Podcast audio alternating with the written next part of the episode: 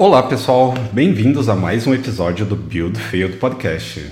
Eu sou o Bruno Ramos e hoje para conversar comigo, eu trouxe uma pessoa muito especial. A gente já trabalhou bastante tempo juntos. Essa pessoa é responsável por N features extremamente legais lá do aplicativo do iFood que vocês veem aí na, na, aplicação de vocês. Mas hoje, infelizmente, ele não faz mais parte do nosso time. Mas acho que a gente tem bastante informação legal para conversar que hoje a gente vai trocar uma ideia sobre acessibilidade aqui. Conversar aqui todas as experiências que a gente já teve com acessibilidade, o que, que a gente deve se preocupar e etc. E essa pessoa aqui é o Giovanni. Fala aí, Gil, beleza? Saudade de você, cara.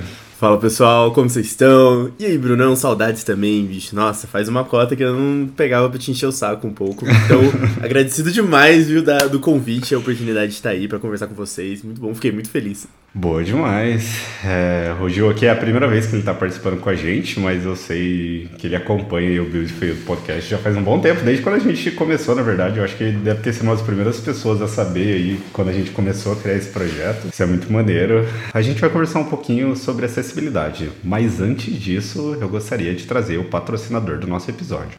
O episódio de hoje é patrocinado pela Essential Developer, do Caio e do Mike. Eles estão disponibilizando um curso gratuito para desenvolvedores iOS que querem dominar padrões escaláveis de arquitetura e se tornar um dos desenvolvedores mais procurados no mercado e do mundo. É um curso intensivo 100% online de 3 dias, onde você vai tomar os primeiros passos para trabalhar em projetos grandes, ter um impacto maior no seu trabalho e, de consequência, aumentar o seu salário, talvez até em dólar. Muitos alunos do Kai e do Mike na Essential Developer conseguem empregos em empresas grandes e até fora do Brasil. Durante o curso, vocês podem fazer perguntas diretamente para o Kai e para o Mike. E de bônus, você também terá acesso a sessões de mentoria ao vivo. O curso é online, então você pode seguir as aulas no conforto da sua casa. E é grátis, então não perca essa chance, pois esse curso acaba logo. Eu, Bruno Ramos, eu sou aluno do Essential Developer e também faço parte dessa comunidade. Acesse essentialdeveloper.com/barra BFP de Build Failed Podcast para garantir a sua vaga gratuita. Bom, e para começar é, esse episódio aqui, Gil, eu queria ver com você aí, cara, o que é acessibilidade? Quando a gente fala aí de acessibilidade para aplicações iOS, do que, que a gente está falando? Eu gosto sempre de trazer essas perguntas que introduzem o assunto aqui, porque tem bastante gente que ouve o podcast e está ali no começo da área, está na sua primeira experiência de emprego. É, tem bastante gente que eu mentoro lá na DevPass, acompanha aqui o trabalho e o pessoal está começando agora, trabalha aí um ano com iOS e às vezes acabou não tendo contato aí com acessibilidade. Você pode pensar, pô, acessibilidade não é aquilo que a Apple já dá pra gente, o que mais eu devo me preocupar? Então, vamos aí trocar um papo aí para a gente explorar um pouquinho aí o que, que é acessibilidade aí no mundo de, de uma para uma pessoa desenvolvedora iOS aí. Claro, com certeza. Então, quando a gente fala de acessibilidade, é um termo extremamente amplo, sabe? Engloba muita coisa que a gente quer colocar ali. Mas eu gosto de definir acessibilidade enquanto desenvolvedor como permitir que as pessoas ganhem mais autonomia enquanto ao uso da sua aplicação. Basicamente, quando a gente fala de acessibilidade, a gente está sempre se referindo a alguma deficiência que uma pessoa pode ter. Pode ser uma deficiência física, pode ser uma deficiência motora, uma deficiência visual, uma deficiência auditiva. E mesmo que a pessoa tenha essas deficiências, a gente quer que ela consiga usar a nossa aplicação. A gente quer que sempre a maior quantidade possível de pessoas use a nossa aplicação e consiga entender tudo que está acontecendo. Então, por isso, o termo de acessibilidade em si, ele é bem amplo, sabe? Tem muitas áreas e muitas coisas que a gente consegue mexer a nível de de um sistema mobile mesmo, a nível de iOS ou qualquer coisa que seja. É, eu acho que muitas vezes quando a gente fala de acessibilidade, a discussão foca muito em voiceover, né? Exato. Que são sempre os screen readers, como que a gente vai colocar ali e tudo mais. E eu, eu concordo, esses são geralmente o que a gente precisa realmente mais mexer em alguma coisa no código para tentar fazer eles funcionarem, sabe? Mas não é a única forma de acessibilidade que existe. O que eu acho legal também de pensar, enquanto pessoa desenvolvedora, é, sempre ter um pouco de noção de quais são outros tópicos que permeiam ali a acessibilidade, porque a gente acho que faz parte do nosso papel de tentar intervir quando algumas coisas vão acontecer, sabe? Por exemplo, uma das coisas que é muito comum é a gente começar a pensar em como a gente faz paralelo de cores, né, dentro de uma aplicação. A gente começa, ai, nossa, esse aqui é verde, é sucesso, esse aqui é vermelho, esse aqui deu errado. Putz, mas aí pessoas que são, é, que têm daltonismo, pessoas que têm dificuldade de enxergar cores. Eu conheci até um cara uma vez que enxergava tudo que era basicamente preto e branco, sabe? Então você falou, putz, e agora, como é que eu vou fazer aqui? E isso é legal que a gente consegue trazer as features que tem dentro do código mesmo em iOS, Swift, pra gente poder mexer. O que eu acho legal nesse caso de cores, não sei se vocês sabem, mas tem uma propriedade dentro do UIKit em acessibilidade que é específico se o usuário mudou uma setting que chama Differentiate with Colors. Basicamente ele está pedindo para você para falar, ó, se você tem alguma feature que a diferenciação dela é apenas por cores, me dê mais alguma informação para entender melhor o que está acontecendo. É, então, essa é uma, uma coisa que existe, é literalmente uma flag, um booleano que você consegue acessar dentro do código para fazer essas diferenciações. Mas o que geralmente a gente faz, a gente trata isso na etapa de design, né? Antes mesmo de chegar no código, a gente costuma pensar nesse tipo de coisa para não usar apenas cores como, marca, algum tipo de marcação. Então, se você tem simplesmente um texto que é verde, um texto que é vermelho, coloca alguma coisa a mais. Eu coloco um íconezinho, um xizinho, um checkmark para entender melhor o que tá acontecendo, que aí você não tem só as cores diferenciando esse cara. Então, acessibilidade sempre tem muita coisa aí por trás. Eu acho que a gente consegue puxar vários tópicos aí para trocar uma ideia hoje. Não, com certeza. Acho que já deu uma boa de uma explorada aí. É exatamente esse que é o ponto, assim, sobre acessibilidade. Quando a gente comenta assim sobre acessibilidade me lembra muito da, das talks assim que são poucas inclusive eu acho que a acessibilidade em si é, é, pouco difundido dentro da comunidade iOS assim pelo menos das conferências assim que eu já fui etc é, eu tive a oportunidade de fazer um workshop uma vez com o Bess Brock eu acho que é esse que é o sobrenome dele se eu não estou pronunciando errado e hoje ele é, trabalha no time de acessibilidade na Apple. E na época, ele, ele não trabalhava na Apple, mas só que ele já era bem evangelista assim, do assunto, assim, curtia, era bem explorador. E muito do que ele comentou, tipo, era é justamente é, bem isso que você comentou, assim, que quando a gente fala sobre acessibilidade, a gente acaba linkando muito com o voice-over ali, leitura de, de cenas ali mesmo, e, e bem focado ali para uma pessoa que tem deficiência visual ali. Então e, e, não é esse o ponto. Eu acho que até mesmo se você entra lá no menu de acessibilidade de, do seu iPhone aí, por exemplo, você tem no mínimo ali, acho que umas 20 opções, umas 20 categorias ali de acessibilidade, que vai desde ah, leitura de, de tela, ajuste de tamanho de texto, você tem preferências ali de, de cores, dark mode inclusive está lá dentro, você tem é, opções de, de motion, toque, você tem muita coisa ali dentro. E, e, é interessante, tipo, a gente trazer um conceito aqui legal de acessibilidade. Assim, em alguns lugares eu vi que a galera classifica dessa forma, que é diferenciar o que é serviço e o que é feature ali mesmo, de acessibilidade ali mesmo, né? Então, dentro do sistema operacional ali do, do iOS, você tem ali N, eh, N serviços ali que a Apple provê para você dentro do iOS, para você conseguir utilizar ali o seu sistema operacional, conseguir... Eh, trabalhar ali de certa forma, conseguir ter autonomia de uso do iOS dentro suas aplicações também. E aí, dentro das, das aplicações, ali fica res, por responsabilidade da própria empresa, por própria responsabilidade ali das pessoas que são desenvolvedoras, dar continuidade nesse trabalho ali que a Apple já prepara ali para você, já te dá tudo pronto, inclusive a gente vai falar um pouquinho disso dentro do código que dentro ali do Foundation, ali dentro do, do UIKit, a gente tem, mais especificamente do UIKit e também dentro do SwiftUI, a gente tem N APIs ali dentro que dá autonomia para a gente resolver essas funcionalidades de acessibilidade dentro do nosso código, assim. E, e assim, pô, acho que tem bastante coisa interessante aqui para a gente compartilhar, mas a mensagem é, eu acho que não só a parte do desenvolvimento ali que a gente vai se preocupar em declarar ali um, um trait ali de um elemento da sua tela, um, uma leitura ali do text que vai ser lido, é, mas também a gente começa a pensar como que o design da nossa aplicação funciona também, porque não adianta tipo assim você ter um, uma UI ali toda complexa ali que você não consegue ter essa autonomia. Eu acho que assim, esse é um ponto desafiador assim Claro que um design ali, de um produto, alguma coisa, ele não vai ser primeiramente pensado assim, trazendo palavras claras. Eu acho bem difícil assim, é, um design ele ser feito pensando em como que vai ser o ajuste de texto, troca de cores. Eu acho que isso é o problema que as empresas vão passando com o decorrer do tempo e vai resolvendo isso. Mas, pô, acho que tem, tem infinitas pontos aqui pra gente discutir, que pô, já empolguei, já falei pra caramba aqui já. Não, pô, sempre bom. Mas tu, tu tocou num ponto que eu gosto bastante, que é, cara, como que rola essa ponte de acessibilidade com design e com desenvolvimento, sabe? Esse é um, é um tópico que eu gosto bastante, inclusive na, na empresa nova que eu tô, a primeira coisa que eu fiz já foi, não, vamos puxar os designers aqui, vamos trocar ideia, como é que vocês fazem, gente? E aí, como é que tá? E eu lembro quando eu tava no iFood, Eu acho que às vezes a discussão de acessibilidade ela se perde um pouco, sabe? A gente às vezes tá muito em alta, estamos todo mundo falando sobre acessibilidade, de repente some um pouquinho, e depois volta. Nossa, estamos, temos que ver acessibilidade de novo. Mas uma coisa que me pegava muito, que é o que a gente tentava fazer, era tentar trazer acessibilidade como cultura mesmo dentro do desenvolvimento, sabe? Uhum. Porque se a gente deixa para ver acessibilidade depois que o negócio já tá desenvolvido, aí o negócio vira bug, sabe? Aí dá Sim. mais trabalho para corrigir. É uma task que tá aberta ali no seu backlog. Então o que faz sentido é você entender quando você tá montando as coisas, quais são os conceitos de acessibilidade que a gente quer colocar por trás.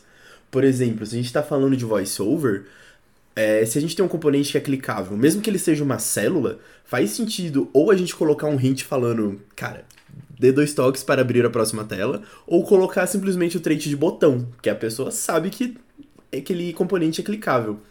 Então, às vezes, são coisas pequenas assim, que a gente tem noção durante o desenvolvimento, sabe? A gente, putz, essa célula é clicável. Então, é, faz muito sentido colocar um trait de botão nela, que a gente já coloca aqui e já sai tudo certo. Mas se a gente não, não tem muito essa visão na cabeça, a gente não, não, não é tão óbvio assim que você tem que colocar se você não tá pensando na parte de acessibilidade. Vai acabar ficando para depois e uma pessoa não vai conseguir usar. Uma das coisas que é importante quando a gente fala de voiceover é que não é óbvio se um componente é clicável ou não. Não Sim. é óbvio o que, que aquele, aquele componente vai fazer. Então a gente tem que descrever isso pro usuário mesmo, sabe? Seja com os traits, que são a forma mais fácil de mostrar que tem alguma ação para fazer, seja realmente colocando um conteúdo adicional. E essa ponte entre o design e o desenvolvimento, eu acho que é, funciona melhor quando a gente realmente, cara, tá próximo deles ali. Então, quando eles trazem um layout novo, a gente pode discutir e falar, pô, pensei mais ou menos como que eu queria fazer, como, onde você acha que a gente deveria focar aqui o leitor de tela, qual que é o conteúdo que a gente consegue colocar. Às vezes tem. Toda vez que a gente trabalha com preço e tem promoção no meio. Uhum. Aí quando é uma promoção, você tem um preço que tá arriscado, né? Com o strike through e o preço certo na frente. Só que você vai colocar isso no voiceover, Exato. ele vai ler um preço e outro preço. Aí você. Não, entendeu? o tipo de coisa que fala, não, a gente tem que ter um conteúdo aqui. A gente vai ler, ó, de X reais por X reais. Legal? Esse é o tipo de discussão que faz sentido a gente ter com design pra gente já trazer um conteúdo legal na hora de desenvolver.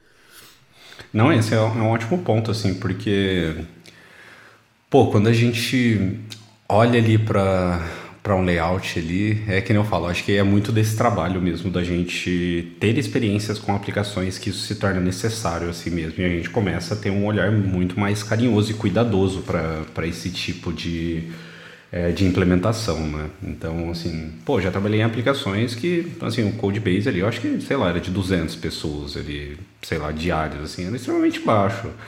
E, e assim, pô, hoje trabalho com aplicações que passam bilhões ali de pessoas ali, e, tipo, acho que é essa que tá a diferença. E, assim, algo que, que é bem...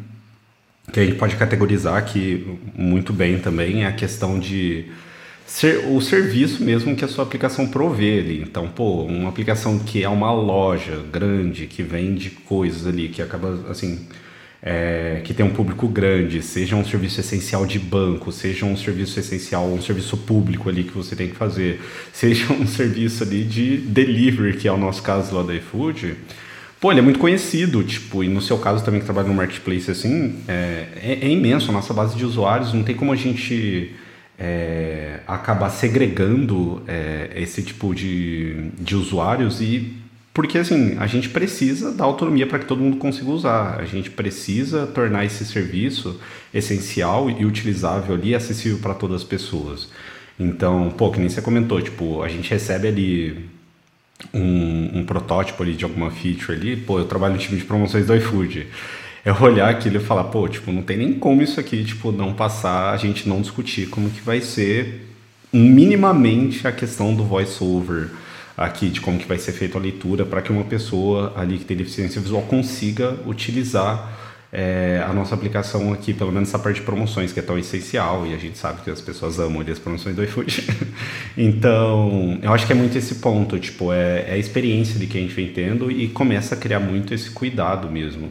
E aí a gente, pô, na hora que a gente está ali, que é, pega ali um protótipo, um desenho ali de alguma solução, é normal que a gente hoje olhe e, e fale assim, pô, a gente precisa se preocupar aqui, ter uma definição de, de como que vai ser é, acessibilidade nessa tela, nessa feature, como que vai ser lido, como que a gente consegue ajustar aqui, ter contraste de cor, ajustar texto e etc. Porque, assim, tenho certeza que, assim, nos lugares que você passa hoje, futuramente, quem sabe eu passarei também, tipo, talvez a gente seja evangelizadores desse tema, porque, assim, talvez é, nesses novos lugares as pessoas, assim, meio que não está no processo ou não teve experiência, assim, tão a fundo com isso, então acho que, que é muito ponto ali da, da gente passando ali por experiência de aplicações e tudo mais. Mas você que está ouvindo a gente, pô, se preocupe com isso a todo momento, por favor. Eu acho que a acessibilidade geralmente é um tópico engraçado, porque nunca aconteceu comigo, assim. Você chega em um lugar e você fala, pô, a gente quer melhorar a acessibilidade. Todo mundo vai falar, não, beleza, vamos melhorar, tudo bem, não, abertura que você precisar. Mas às vezes o lugar não, não tava tratando disso ainda. Eu acho que ninguém nunca vai falar para você, não, não vamos mexer com isso não. Imagina, sabe? Que... Então, é, se você tem interesse, cara, vai atrás, porque muito provavelmente todo mundo vai te dar abertura para poder mexer com essas coisas. E até focando um pouco em voiceover mais específico, a grande maioria das coisas para melhorar o conteúdo de acessibilidade não é tão difícil assim quando a gente está falando de iOS. Uhum. Um pouquinho de contexto de como funciona o VoiceOver. Ele é um leitor de tela, né? Quando a gente ativa ele, ele, se você consegue olhar na, na sua tela, se você não tem deficiência visual, você vai ver que ele mostra um cursor, uma marcaçãozinha mesmo em cima da view que ele está lendo. Sim. Então, quando você está desenvolvendo, esse cursor é muito bom, porque você sabe exatamente onde ele está focado. Onde o cursor está, a gente fala que é o foco, né? E ele lê o Accessibility Label que tiver associado naquela view. Ponto. É assim que funciona o Screen Reader, o basicão. E a gente navega fazendo gesto, quando você dá um swipe para direita, ele vai para o próximo elemento. Você dá um swipe para esquerda, ele vai para o elemento de trás. Então, com isso, o que, que acontece? O que, que geralmente a gente precisa mexer em termos de voiceover para melhorar a acessibilidade de uma tela, né, para melhorar um conteúdo. Não é simplesmente sair tacando accessibility label em tudo. Eu já ouvi falar que assim, ah, acessibilidade, só colocar label em tudo. Na verdade, não é bem assim que funciona, sabe? É, porque, por exemplo, o que eu acho que é mais importante que as pessoas se esquecem é como agrupar os elementos de uma maneira que faz sentido. É, muitas vezes a gente tem células. Ah, a gente tem uma célulazinha aqui, a gente tem outra, sempre uma coleção, uma table view, uma tabela mesmo. E se você não agrupar os elementos corretamente, ele vai ler cada um individualmente. Sim. Ele vai ler, imagina você ter uma célula com item. Aí ele foca na imagem. Aí a imagem já não tem um accessibility label, ele só vai falar imagem. Aí ele foca no título. Aí ele foca no subtítulo. Aí ele foca no preço. Aí ele vai para a imagem da outra célula. Aí ele foca no título. Aí ele foca no subtítulo. Aí ele foca no texto. Percebe que isso não, não faz muito sentido. Sim. A gente tem que agrupar semanticamente os itens que são parte de um mesmo grupo mesmo. E para fazer isso, a, a nível de código, a gente tem a propriedade do isAccessibilityElement. E basicamente, esse cara fala pro VoiceOver que ele pode focar nessa view. E quando ele focar, ele vai ler o Accessibility Label.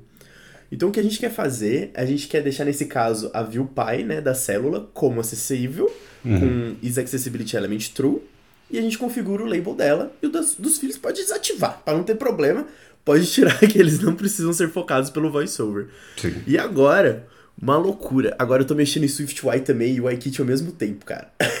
Aí- Imagina bagunça, né? Hoje você, ao invés de você usar o, o framework ali do Accessibility, agora é tudo com modifiers ali, né? Dando as views ali. Exatamente, agora com tudo com modifiers, e eu achei muito engraçado. Só que em SwiftUI tem algumas coisas que são mais fáceis e algumas coisas que são Imagino. mais difíceis Sim. na hora de mexer com acessibilidade.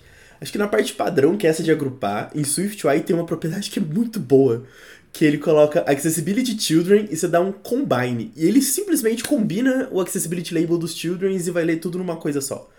Então esse é maravilhoso quando você está fazendo esse, ah, eu tenho uma célula, é para ler tudo junto, dá um combine ali, ele vai agrupar todos os elementos numa coisa só. Enquanto no UIKit, às vezes, a gente tem que fazer manualmente, né? Sim. Montar o Accessibility Label na mão, juntando os conteúdos de todo mundo e tudo mais. E eu diria, sendo bem sincero, que isso é 90% do trabalho que a gente precisa fazer para um fluxo ficar mais funcional em termos de voiceover.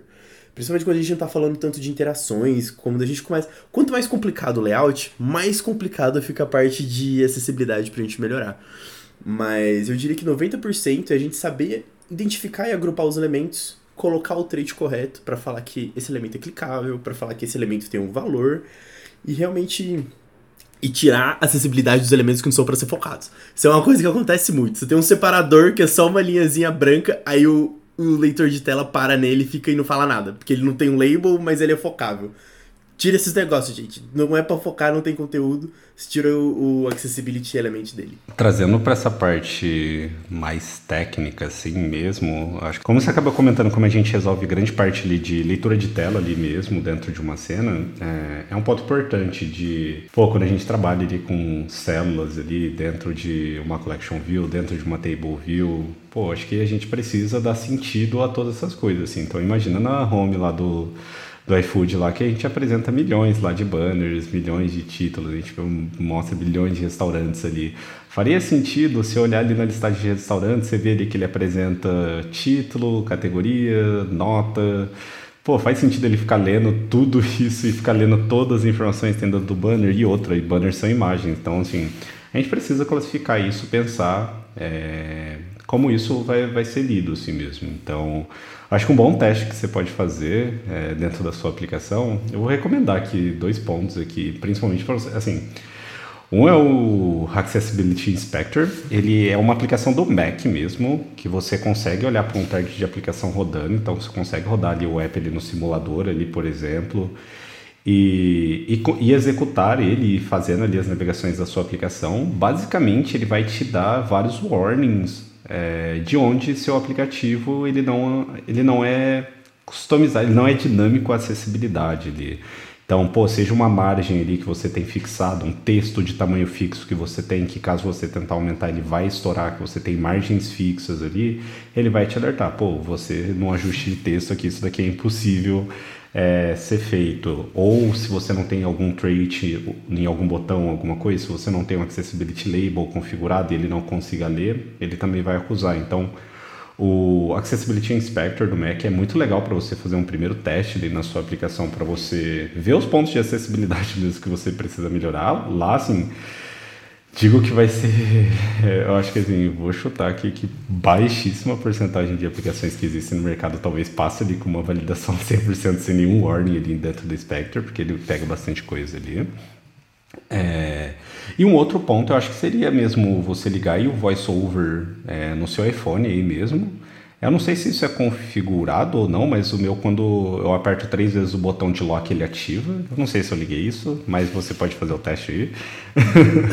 é configurado. Se ah, você beleza. for na, nas configurações do iPhone, tem lá o Accessibility Shortcuts, os atalhos ah, de acessibilidade. Boa, boa. Você consegue escolher as opções, e uma delas é o VoiceOver. Aí você clica três vezes no botão e você ativa o que você quiser lá. Meu tem um monte de coisa. VoiceOver, inverter cor e trocar não sei o que com não sei quem. Você pode colocar o que você quiser. Esse daí eu costumo deixar tudo no, no Central Control ali. Esse daí eu costumo deixar tudo ali, que fica mais fácil. Mas, é, eu não lembrava desse porque eu fiquei na dúvida. Eu lembro quando eu entrei no iFood, que daí já é, a galera já conversava bastante sobre acessibilidade. Eu não lembrava se eu tinha ligado esse shortcut lá nessa época ou não, então provavelmente foi. Mas você testar mesmo é, o voiceover ali, ver como que sua aplicação se comporta e você vai ver se você nunca configurou nada de acessibilidade dentro do seu código, você vai ver que ele vai ficar uma experiência muito ruim é, de fazer navegação, conseguir completar um fluxo ali. Então, sei lá, é, seu app é de compra de algum produto, seja de algum serviço, alguma coisa. Assim, todos os apps ali têm um objetivo final ali, então tem que fazer esse fluxo principal e ver se é trivial de você fazer isso. Deveria ser tão trivial quanto você usa a sua aplicação com a sua experiência de UI ali, padrão ali mesmo. Então, acho que esse que é um ponto. E aí, Gil, é, indo para um próximo passo aqui sobre o mesmo assunto, claro, é, eu queria que a gente trouxesse aqui uns pontos mais técnicos mesmo. Então, você trouxe a questão do, pô, ali para a gente configurar, é, conseguir configurar ali Accessibility Label, a gente consegue fazer isso. Ali no SwiftUI a gente tem os modifiers que hoje faz isso. Mas como que é ali, pô, tipo, a gente fala bastante arquitetura, a gente discute bastante sobre design pattern, a gente discute milhões de coisas dentro de uma aplicação. E aí, como eu comentei no começo do episódio, acho que a acessibilidade ela fica pouco difundida no meio desses assuntos. Onde que a acessibilidade ele se encontra ali dentro da sua aplicação? E aí eu já vou jogar uma informação aqui que é um ponto que você comentou, você é, comentou sobre, acho que é uma, é uma propriedade lá, que um, uma APIzinha lá que o UI Accessibility provê para a gente, para a gente saber se existiu alguma troca de preferência ali do usuário dentro do iOS, e a gente consegue ter informações de se está rodando o voiceover, se está é, tá alterado ali alguma preferência de cor, de ajuste de texto, e aí, pô, olhando para uma arquitetura como um todo, assim, tipo, onde se encaixa, assim, a acessibilidade? Ele acaba sendo cross aí nesse meio como um todo? E aí a gente pode trocar uma ideia, porque eu já fiz umas features legais relacionadas a isso também aqui no, no iFood, eu conseguiria trazer também. Meu Deus, são muitas coisas. Mas vamos lá. É, tentando puxar um gancho um pouco mais técnico mesmo sobre acessibilidade, eu diria que a maior parte, quando a gente está pensando, ela está diretamente relacionada com a construção da UI. Sim. Porque é exatamente essa parte que a gente está né, interagindo com o usuário, a parte que ele tá pegando ali, que a gente vai fazer essa interação, a janela para o mundo da sua aplicação. Sim, sim, sim. Então eu diria que a maior parte da acessibilidade é um paralelo junto com o conteúdo que a gente está fazendo de UI. Então, tem até um exemplo que eu acho bem legal, montar acessibilidade depende de muito como você monta a hierarquia das suas views. Porque se você quer agrupar, faz muito sentido que as suas views estejam dentro de uma view pai, para que ela seja acessível e a gente coloque o conteúdo dela como o que vai ser lido pelo leitor de tela. Sim. Imagine o seguinte cenário. Sabe toda vez que você faz uma compra, que você ah, comprou um item A, um item B e tem aquela telinha de recibo? Que tem do lado esquerdo item A, aí do lado direito o preço. Item B, o preço. Subtotal, taxa de entrega total. Sempre é bem comum ter essa tabelinha de recibo no final de compras. É, e pensando um pouco, existem N formas de montar essa tela. N formas. Você pode colocar tudo com umas constraints ali, você pode colocar uma stack vertical, você pode colocar duas stacks. Uhum. Imagine, por exemplo, que a gente vai fazer duas stacks. Então vai ter uma stack para o lado esquerdo, que tem os títulos, e uma stack para o lado direito, que são os preços. Visualmente, dá certo. Só que qual que é o problema disso na hora que a gente vai pensar em colocar um voiceover nesse cara? As duas stacks estão completamente separadas e os textos que estão lá dentro que eu queria agrupar linha por linha, porque aí já faz mais sentido se você ler o conteúdo junto, né? Subtotal, e ele já fala o preço. Total, e ele já fala o preço. Item A, e ele já fala o preço. Da gente juntar essas sessões por linha. Só que como a sua hierarquia, esses dois caras estão separados, putz, eu fiz em duas stacks, não, não sabia na hora, era o jeito mais fácil. Como que eu vou fazer isso para agrupar? Tu vai ter que dar uma sambada muito louca, vai ter que tirar a acessibilidade de umas coisas, mexer em accessibility label, o que vai ser muito mais complicado. Então, se quando você for montar a sua UI, você tiver uma noção de como você quer que essas views se comportem no voiceover, fica muito mais fácil na hora de você agrupar esse cara. O que eu faria nesse exemplo é usar uma stack vertical só e depois uma stack horizontal para cada elemento. Então, quando eu fizesse isso, eu consigo agrupar nessas stackzinhas horizontais o conteúdo delas e ele já vai ler linha por linha do que está rolando ali. Então, quando a gente está pensando assim, putz, acessibilidade, como que eu vou colocar, onde que eu vou encaixar, vai tomar mais tempo do meu dia. Essa é a discussão toda vez que tem com algum, qualquer PM. Ah, mas isso vai demorar muito, vai tomar muito tempo. e na verdade eu acho que é um paralelo enquanto a gente está construindo a UI, sim, sabe? Sim, sim. A dica é, a dica que o Brunão falou, cara, se você nunca mexeu, dá uma brincada. Liga o VoiceOver, mexe na sua aplicação, mexe em alguma outra aplicação que as, é, acaba sendo um pouco intuitivo para entender, putz, principalmente se você consegue ver o cursor, ah, ele focou nessa view, então faz sentido eu montar a estrutura desse jeito, porque eu quero que ele foque nesse conteúdo aqui. Ah, ele pulou esse cara, então ele não é um, um accessibility element e tudo mais. é sempre um paralelo enquanto a gente está montando a UI ali, sabe? De entender como que a gente quer montar essa hierarquia para fazer com que esse carinha funcione. Eu diria, esse ponto que você comentou, que a gente precisa se preocupar ali em desenvolver os elementos, é, se preocupar ali com a parte de, de construção dos elementos acessíveis dentro da nossa tela em paralelo é, com a construção da nossa UI, cara, me faz, assim, me, me lembra muito quando eu falo sobre testes unitários, assim, saca? Então eu falo pra galera, pô, tipo, os testes unitários, eles deveriam ser parte da sua task ali. E eu concordo muito que a acessibilidade, ele tem que estar junto com as suas tarefas de, de UI ali. Então, pô, você está fazendo a construção ali, a sua tarefinha ali de montar ali, de dar um import UI kit, um import Swift UI e colocar esses elementos na tela. Então, assim, você já deveria ali ter, durante o desenvolvimento, até antes, a conversa ali com o seu designer para entender, a pessoa ali que seja designer do seu time, para entender como que vai ser essa questão de acessibilidade. E com isso definido, eu acho que entra muito nesse ponto que você falou, que daí assim, pô, você já come, é, começa a se preocupar quais são os elementos ali que você vai colocar na sua tela para facilitar o agrupamento do, assim, do fluxo como um todo ali mesmo, né? E, e assim, mas é, é interessantíssimo. E, e, o ponto que eu comentei sobre a gente ter trabalhar ali com preferências de, de usuário, eu queria trazer um pouquinho para essa parte arquitetural, porque eu acho que ela cruza um pouco é, além da, da camada de UI ali. Por que, que eu digo isso? É, por exemplo, teve funcionalidades que eu já fiz que eu precisa, é, basicamente mudavam um comportamento dentro da aplicação, vulgo aplicação do iFood. Mas que basicamente a gente mostrava informações logo ali na. Pensa um, com coach markzinho, tooltipzinho, balão de mensagem ali, a gente pode chamar isso de, de vários nomes, apresentando essa funcionalidade nova. E aí, quando a gente foi fazer isso, a gente falou, pô, como que isso vai se comportar no momento que o usuário tiver com um voiceover ativo ali? Porque eu não posso simplesmente mostrar um balão de mensagem, alguma coisa, sem alguma instrução de, pô, isso daqui que eu tô te falando tá sendo apresentado em cima de todo o contexto da aplicação. E a home já tá sendo apresentada alguma coisa do tipo, assim, saca? E aí a mensagem claramente não era a mesma. Então, assim, a gente tinha apresentações de dois balãozinhos desse. Então, pô, esse daí é o mesmo cenário que eu diria que é, pô, você tem um onboarding na sua aplicação que você mostra ali, basicamente tem é, mostra indicadores de onde que você toma determinada ação, pouco. Pensa nisso, como que vai ser em acessibilidade. Julgo a dizer que a maioria desses que trabalha com imagens ali algumas vezes não tem. E, e assim, pô, deveria se preocupar. Porque, e aí qual que foi a questão? Toda essa lógica que eu deveria ter, beleza, então isso eu já entro na parte, eu tenho um onboarding. Esse onboarding mostrando a nova funcionalidade, ela não deve ser apresentado todas as vezes que é, todas as vezes que é o, a, usuário ali entrar dentro da minha aplicação. Então, assim, pô, eu posso setar isso no user default, alguma coisa, para saber se o usuário já leu isso. Pode vir essa informação de qualquer outro lugar.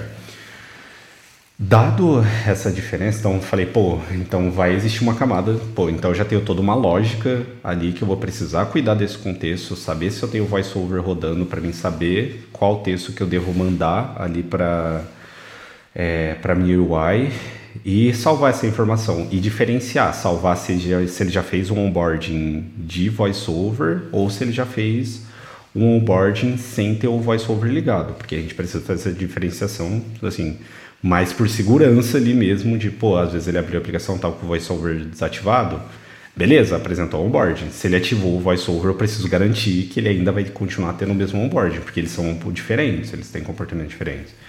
Então, nisso, pô, a gente vai ter uma camada de repositório que vai salvar todas as informações, beleza. Onde que fica o voiceover aí? Não faria sentido eu tratar essa lógica e muito menos trazer um repositório ali para dentro da minha camada de UI e queria infringir bastante isso.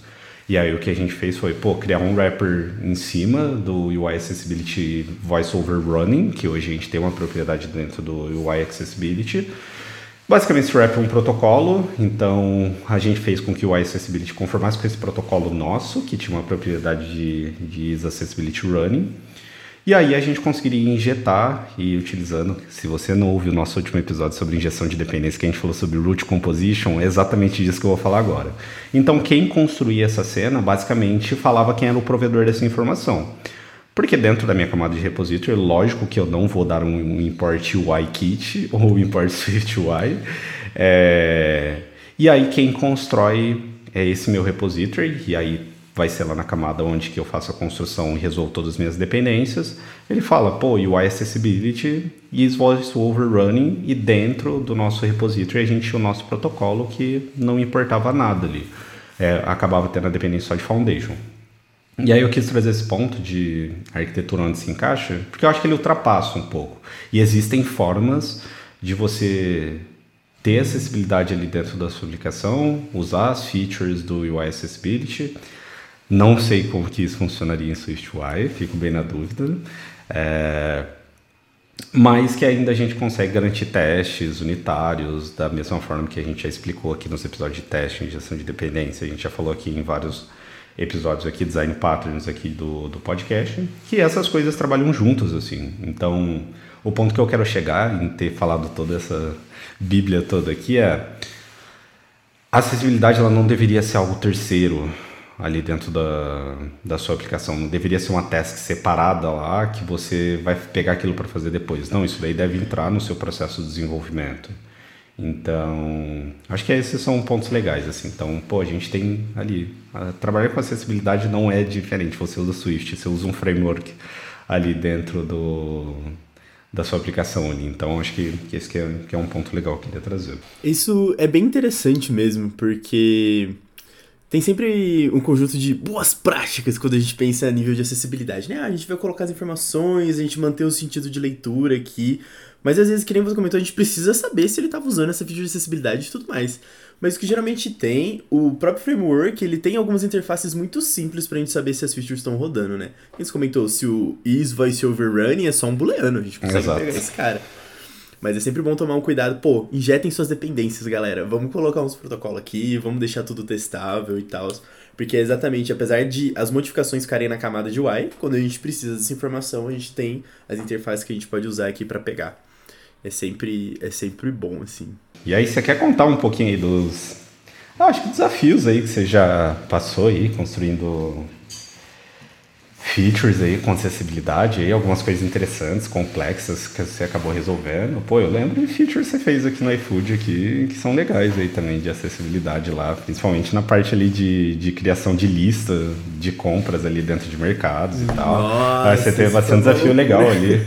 É, é, você quer trazer aí uma experiência? Eu acho que seria interessante para quem está ouvindo. Pô, a gente basicamente evangelizou aqui a acessibilidade, está obrigando que as pessoas usarem sim, por favor, usem.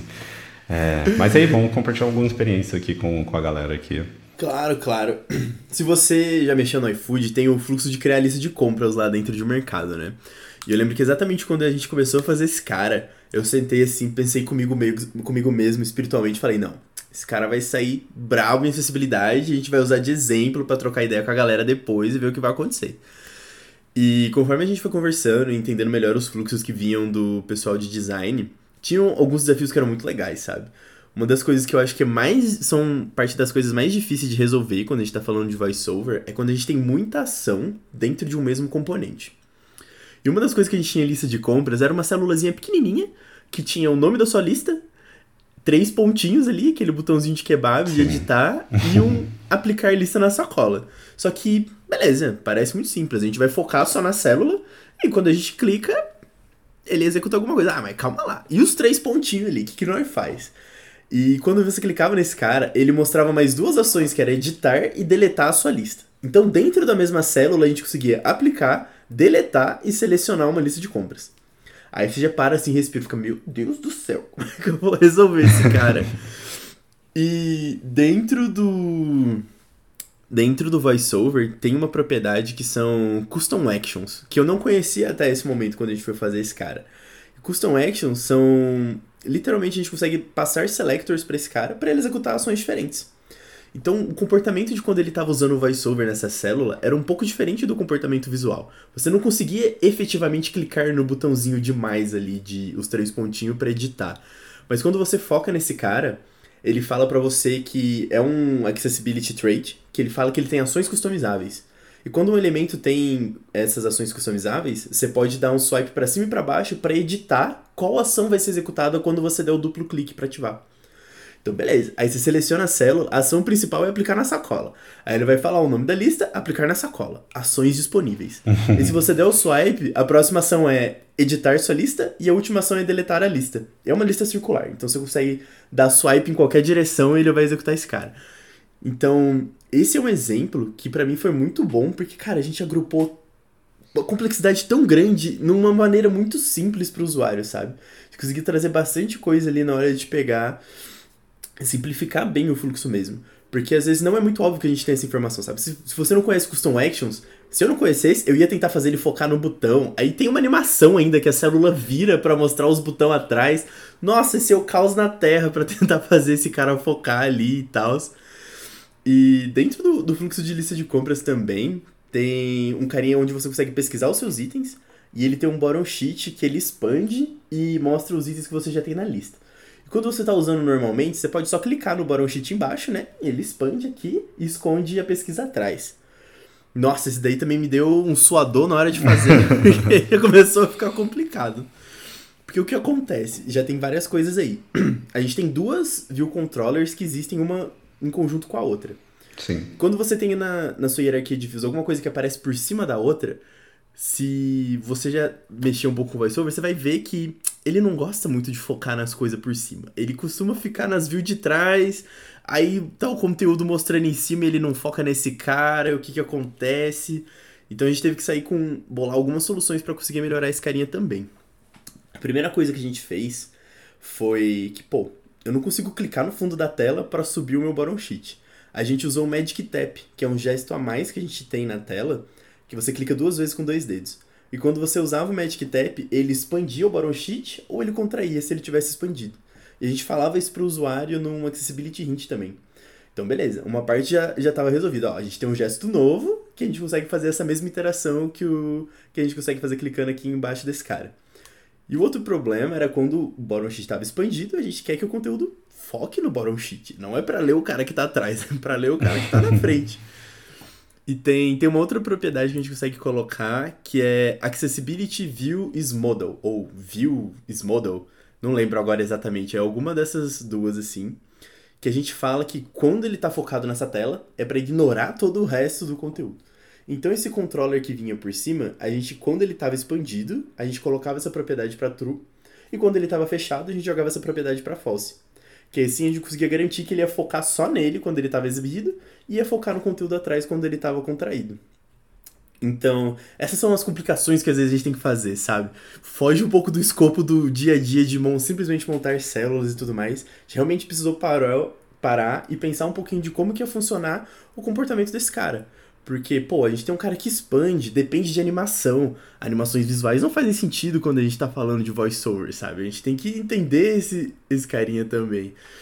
E eu acho que esse foi o, um dos termos mais legais que a gente fez, que eu, que eu fiz a nível de acessibilidade, sabe? Porque a gente conseguiu colocar vários conceitos em várias partes para conseguir resolver uns problemas. Inclusive, tem um artigo que estava postado no, no blog do iFood sobre esse cara em particular, que a gente mostrava um pouquinho como que a gente mexeu ali na acessibilidade, como que a gente colocou uns traits e tal. Era bem, bem bacana. Show, vou deixar. Não tem. Esse artigo do Gil é bem detalhado. Se você não leu ainda o blog do, do iFood lá no Medium, lá tem bastante artigos lá bem interessantes sobre o projeto iOS específico. E mais sobre engenharia tem bastante coisa lá também. Inclusive, esse artigo do Gil é bem completo lá mesmo. Vou deixar aqui no, no link da descrição. Mas boa, Gil.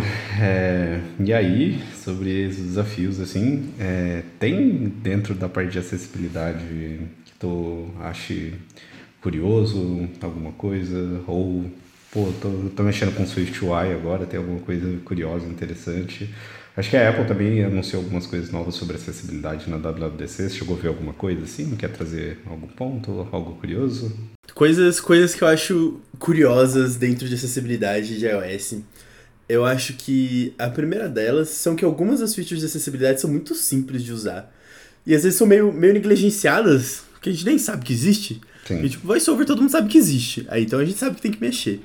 Tem uma que eu acho muito engraçada, que é aquele de inverter cores. consegue, não sei se você sabe, mas você consegue inverter as cores do sistema do seu dispositivo. E tem dois, dois tipos de inversão: o clássico, que inverte tudo, e tem o Smart Invert. Para que, que serve isso, né? Para que, que eu quero inverter a cor do meu dispositivo? É basicamente feito para pessoas que têm dificuldade de ler fontes pretas no fundo branco. Então, eu sem óculos, por exemplo, tenho a maior dificuldade de ler uma fonte preta no fundo branco, por incrível que pareça. Eu acho que é astigmatismo, não tenho certeza não. Hum. E é mais fácil para eu ler uma fonte branca no fundo preto. Só que se o seu app não suporta Dark Mode, lembrando que essa feature de acessibilidade é muito antes Sim. do Dark Mode, ela já existia lá. É, você podia inverter as cores para melhorar essa sua leitura. Só que qual, que qual que era o problema que surge ali por trás? Se você usa a inversão Smart, a graça é que ela não quer inverter imagens, por exemplo. Você está no iFood usando o Smart Invert. Você não quer ver as comidas numa cor invertida. Você quer ver o hambúrguer bonitinho lá do jeito que tá. E tem simplesmente um booleano. Um booleano só que você consegue falar e pedir para ele não inverter esse cara. E é tipo a feature de acessibilidade mais simples que tem, que é só colocar um booleano nas coisas e ele vai resolver o problema. Não, e às vezes não. a gente esquece que esse cara existe. Eu acho muito, muito engraçado. Não, sobre esse ponto, só te cortando rapidão, é, esse ponto que você falou sobre a facilidade ali de, de a gente trabalhar com, com acessibilidade nos elementos ali do iKit ali. Cara, é muito simples, assim, tipo, assim, não todas, claro, mas que, que nem a gente comentou sobre iniciar ali, pô, é muito simples a gente falar, pô, a gente não quer que todo esse elemento da stack ela seja reconhecido como um elemento acessível, ou essa célula inteira, a gente só quer que elementos dentro dela sejam acessíveis. Basicamente são booleanos ali e prioridades que a gente consegue definir ali com números inteiros ali que a gente consegue ir melhorando já inicialmente isso, assim, mas concordo bastante com esse ponto que você trouxe, assim, sobre a gente negligenciar só por falta de conhecimento, assim. Mas, nossa, é, é, é fato, assim. Isso é bem bacana. É, é um pouco daquele tópico que a gente falou no começo. Quando você fala acessibilidade, todo mundo não, vamos mexer, vamos fazer. Mas eles falam, mas como é que faz? Eu acho que tem um gap em algum momento, quando a gente fala de acessibilidade no mobile, que o básico tem muita informação, sabe? Uhum. Todo mundo sabe o que é um accessibility label, o que é um accessibility hint, como que a gente coloca uma interação.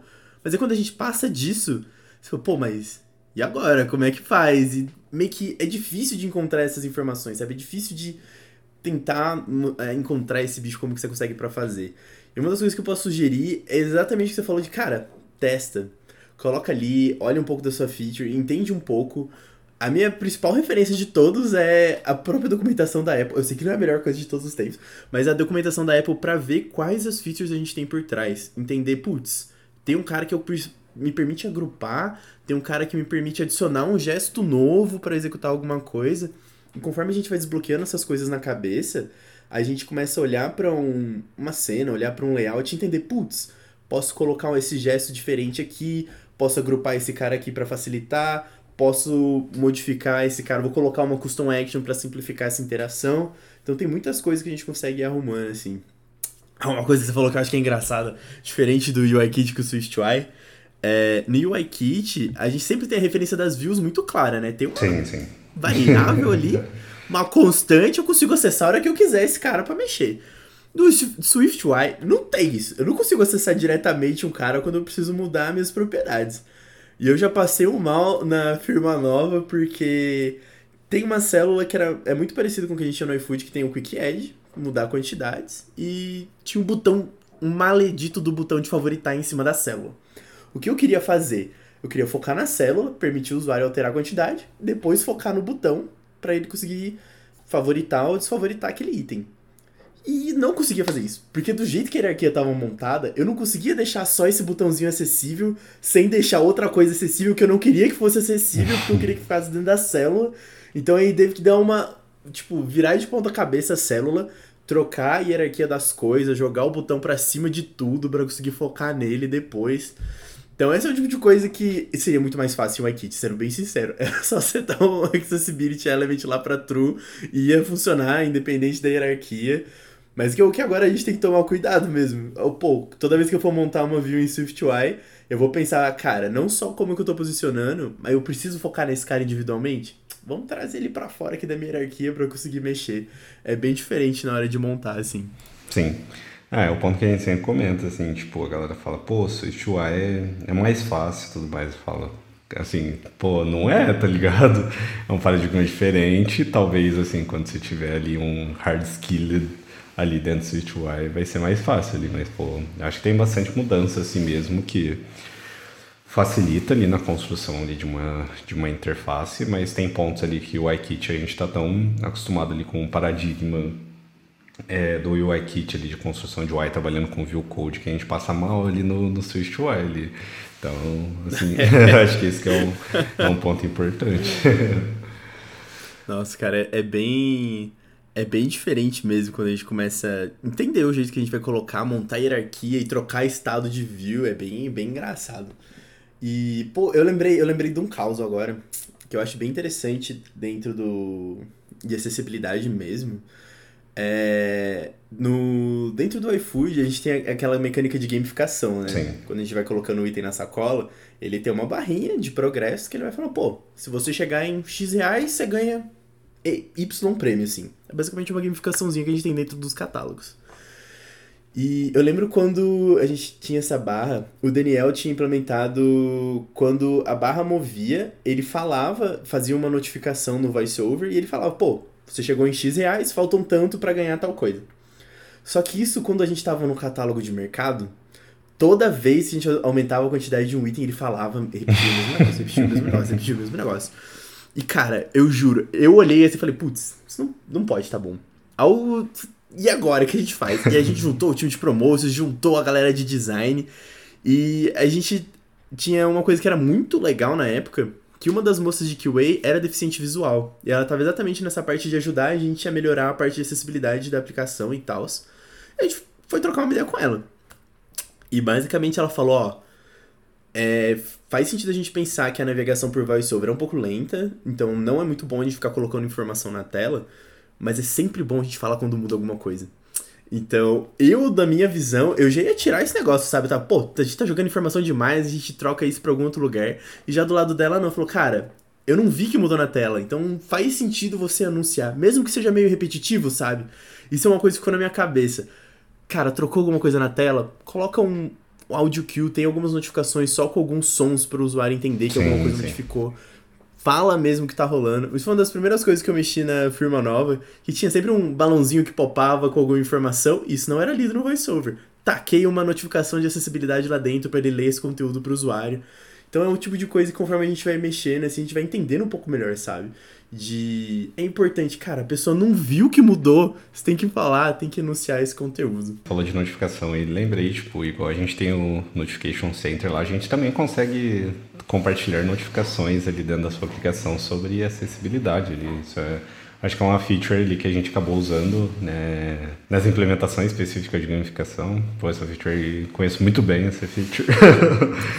é, e é isso, tipo, eu acho que, que, que é esse ponto assim mesmo, mais, mais interessante. Acho que são vários desafios, assim, o iFood a gente tem fluxo, assim, complexo, assim, as nossas telas têm bastante informação, então é um ponto que a gente precisa se preocupar sempre, assim mesmo, porque senão a gente passa uma péssima experiência, assim, para as pessoas, assim, principalmente que utilizam ali o, o voiceover, assim, então a gente precisa estar tá se atentando bastante com esse ponto. E aí, Gil, queria ver com você para compartilhar com a galera. Tem alguns materiais de, de indicação aí sobre acessibilidade. Então, pô, tô começando aqui, vocês compartilharam bastante coisa, mas onde que eu posso começar a procurar algum material? Tem alguma coisa que eu posso ver, experimentar aí e tal? Tem algum material de indicação aí pra, pra galera? Eu tenho, eu tenho algumas indicações sim. Se você tá começando agora, primeiro foca num framework de cada vez, tá? Se você vai mexer com o UIKit, você vai mexer com o SwiftUI, e tem alguns tutoriais introdutórios muito bons do Ray Wenderlich e do Hacking with Swift. Hacking with Swift. Meu Deus, enrolei toda a língua aqui. Que o básico, sabe? De mostrar como seta um label, o que, que é focal, o que, que é o cursor e tal. Esses são bem legais, assim. É... E a partir daí que a gente entra nesse gap que falta um pouco de informação, o que eu recomendo é você buscar na documentação da Apple o que, é, e quando você pesquisa por tópicos específicos, aí você consegue achar bastante coisa, sabe? Se você tem noção que, pô, eu quero é, usar a feature de reduzir transparência, se você pesquisa direto por ela, aí você consegue achar bastante referência também legal na hora de fazer. E um outro que é sempre muito útil, os vídeos da WWDC. Nossa, Principalmente se você tá mexendo com Swift. Ah, é incrível. Se você tá mexendo com SwiftUI, dá uma olhadinha na parte de acessibilidade que eles mostraram no SwiftUI, porque essa parte de combinar as views para fazer um elemento só, é, como que coloca custom actions no SwiftUI usando os modifiers e tudo mais, eles mostram isso lá que é bem bacana também. E é isso, sim. Às vezes a gente tem que dar uma escrafunchada. É sempre bom, tem esses que são muito bons de começo, e depois, se você conseguir pesquisar pelos tópicos, você vai achar bastante coisa também. Sobre os vídeos da WWDC, é, vou indicar também, porque não só para a parte de de frameworks ali, como que você faz a implementação e acessibilidade, mas ela tem talks voltadas para designers também, é, sobre acessibilidade, o que é muito maneiro. Então, vou recomendar aqui também, pô, vai lá no seu app developer ou vai lá no site da, da Apple, lá nos vídeos da, nos vídeos da WWDC e procura por accessibility, lá vai aparecer, nossa, sei lá, acho que colocando aqui enquanto a gente está gravando, eu vi que apareceu 127 vídeos e 22 artigos aqui. Então, assim, é, tem, tem bastante, bastante, coisa. Tem, tem, tem bastante vídeo. A Apple sempre se preocupou, assim, tem assim, os tópicos que eu vejo que a Apple se preocupa e manda bem muito, assim, é nessa parte de acessibilidade e segurança, assim, que eu vejo que ela sempre acaba trazendo muitos tópicos novos todos os anos, assim. Então, muito massa. É, as indicações são, são as minhas também. É, a princípio, as documentações da Apple também são bem completinhas lá, é, sobre a parte de implementação lá mesmo. E eu acho que é mais o, o início é mais a descoberta assim mesmo, né, do que tem de acessibilidade, você descobrindo, do que pegar e ir na documentação técnica direto, assim, acho que lá você vai se limitar bem mais, assim. Então, pô, dá uma olhada nos vídeos e tudo mais, talvez você tenha ideias, procura, tem tem talks também, acho que na INS Brasil de 2019 teve uma talk sobre acessibilidade também. Eu vou deixar o link aqui na, na descrição. Assim, eu acho que é mais se, se familiarizando ali com o assunto, entendendo quais são as features, quais, quais os pontos que você vai se preocupar, é, compartilhar isso dentro da sua empresa, perguntar, mandar uma mensagem lá no canal que tem o time de, de iOS inteiro. Pô, a gente já falou sobre acessibilidade aqui? Não, pô, poderíamos Sim. começar a ver. e aí? E chamar um designer para comprar essa ideia junto contigo, alguém de produto também, pô, e começa a evangelizar Cara, isso, assim, falar, acho que esse que é o ponto. Eu ia falar exatamente isso. Não precisa se aventurar sozinho em acessibilidade, sabe? Uma das coisas que eu acho mais legais é você conseguir juntar com a galera que é de mobile, que é de iOS, com você também. Mas o meu favorito é encher o saco dos designers. Porque às vezes chega no handoff de um design e eu só jogo a pergunta assim: Ah, mas como fica a acessibilidade dessa cena? Aí a pessoa às vezes trava, sabe? Fica putz, eu não faço ideia, a gente não pensou, não sei o que, Giovanni, ajuda nós. E às vezes eu falo, não para deixar a pessoa desconfortável, não é não é esse o, o assunto, mas é que é exatamente tipo, pô, vamos colocar uma pulga atrás da orelha e depois falar, não, mas eu acho que a gente podia montar assim e ver, porque às vezes o background do próprio designer, isso falou comigo essa semana. Eles não tinham background em mobile, sabe? O background deles era em web, eles não, não sim, tinham muita sim. noção de como funcionava o screen reader em mobile. Então é sempre bom criar esses tópicos para discussão, sabe? Para conseguir conversar com o pessoal. É sempre muito divertido. Sim. Acho que esse é o ponto, assim. Então, num, num, processo ali de, de construção e evangelização ali de acessibilidade, acho que esse é o ponto, assim. Juntar pessoas assim mesmo e, e começar a fazer essas primeiras descobertas, assim, em implementação de acessibilidade. Lembrando, mais uma vez, é extremamente importante. Inclusive, esse papo aqui é uma parte 2 sobre acessibilidade, eu acho que voltado muito mais técnico agora. A primeira parte que a gente gravou foi na primeira temporada, onde eu, Fabrício e o Rocha trocamos um papo com a Juliana Salgado, que inclusive trabalhou no iFood também. Lá ela compartilhou, enquanto ela estava em desenvolvimento ainda, é, ela compartilhou bastante como foi as primeiras construções de acessibilidade no iFood, onde o iFood ganhou destaque e tudo mais, foi reconhecido, então é muito legal esse papo também. Se você não ouviu esse episódio, recomendo bastante. Se você curtiu esse tema de acessibilidade, vou deixar o link aqui na descrição também, referenciando esse episódio aqui de cabeça, eu não lembro mesmo. é, é isso. Pô, Gil, acho que você quer trazer alguma mensagem aí pra galera aí? Alguma consideração aí? Ai, ah, meu Deus. Bom, é isso, minha gente. É, acessibilidade para mim pega um pouco no coração mesmo de a gente entender. Quando a gente tava no iFood, era tipo, cara, putz, uma pessoa tava em casa no domingo à noite, só queria pedir uma pizza e ela não conseguiu, e eu ficava, putz, não é possível. Então é entender que a gente tá fazendo um impacto muito importante para muita gente. Eu também recomendo o episódio com o Ju Salgado. O Ju Salgado foi minha primeira evangelista assim, de acessibilidade, ah lá, tá sabe? Quando a gente tava no iFood. Muito bom. Mas não é trazer acessibilidade como um trabalho a mais, não é trazer acessibilidade como um problema a ser resolvido, exatamente como uma parte de uma discussão, fazer isso virar parte do dia a dia entender. Coloca no corre de review ali, pô, vamos agrupar esse elemento para melhorar a acessibilidade, vamos melhorar esse cara aqui, putz, esse cara não precisa ser acessível.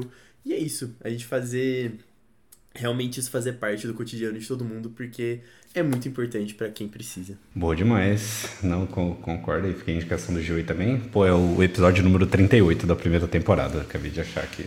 Boa. Mas é isso. Pô, Gil, valeu demais é, pelo papo. Muito legal mesmo. Sempre um prazer estar trocando esse papo contigo. É, lembrando novamente, pô, saudades de, de trocar umas ideias, compartilhar memes. e, e é isso. Valeu demais pelo seu tempo. Acho que trouxe um conteúdo bem legal aí para para a comunidade como um todo aí sobre o tópico de acessibilidade e como a gente comentou, acho que eu fico bem feliz aqui de estar repetindo esse assunto aqui também no podcast para cada vez mais difundir e evangelizar mais sobre esse tópico, que é mais o que a gente consegue criar um impacto social e como um todo aí para as pessoas e eu acho que é isso. Valeu demais aí. Se a galera quiser encontrar você nas redes sociais aí para trocar uma ideia sobre acessibilidade, como que a galera pode te encontrar? Eita, pode me achar em todos os lugares conhecidos pela humanidade. Brincadeira. Mas vocês podem me achar no Twitter como GilNPPC, vocês podem me achar. Ai Deus, vocês podem me achar no Medium. Eu troco bastante ideia com a galera do Medium, assim. Às vezes uns russos aparecem lá, aí eu fiquei, mano, eu não falo russo. Ainda inglês com o cara. Onde tem até uns artigos sobre acessibilidade também. Fica à vontade, se vocês jogarem Giovanni Pereira no Medium, vocês vão achar. Tem o, inclusive, dos artigos do iFood. E. Acho principalmente isso. Me chama na Xbox Live se vocês quiserem jogar uns joguinhos juntos. A gente pode conversar também. Boa demais, tá aí. Vou deixar aqui na descrição aqui também os contatos do Gil. E aí, Gil, valeu demais aí, cara, pela participação. E valeu. Que isso, eu que agradeço, meu bom. Um beijo enorme, um abraço para todos vocês que estão ouvindo a gente também. E até a próxima. Valeu, pessoal.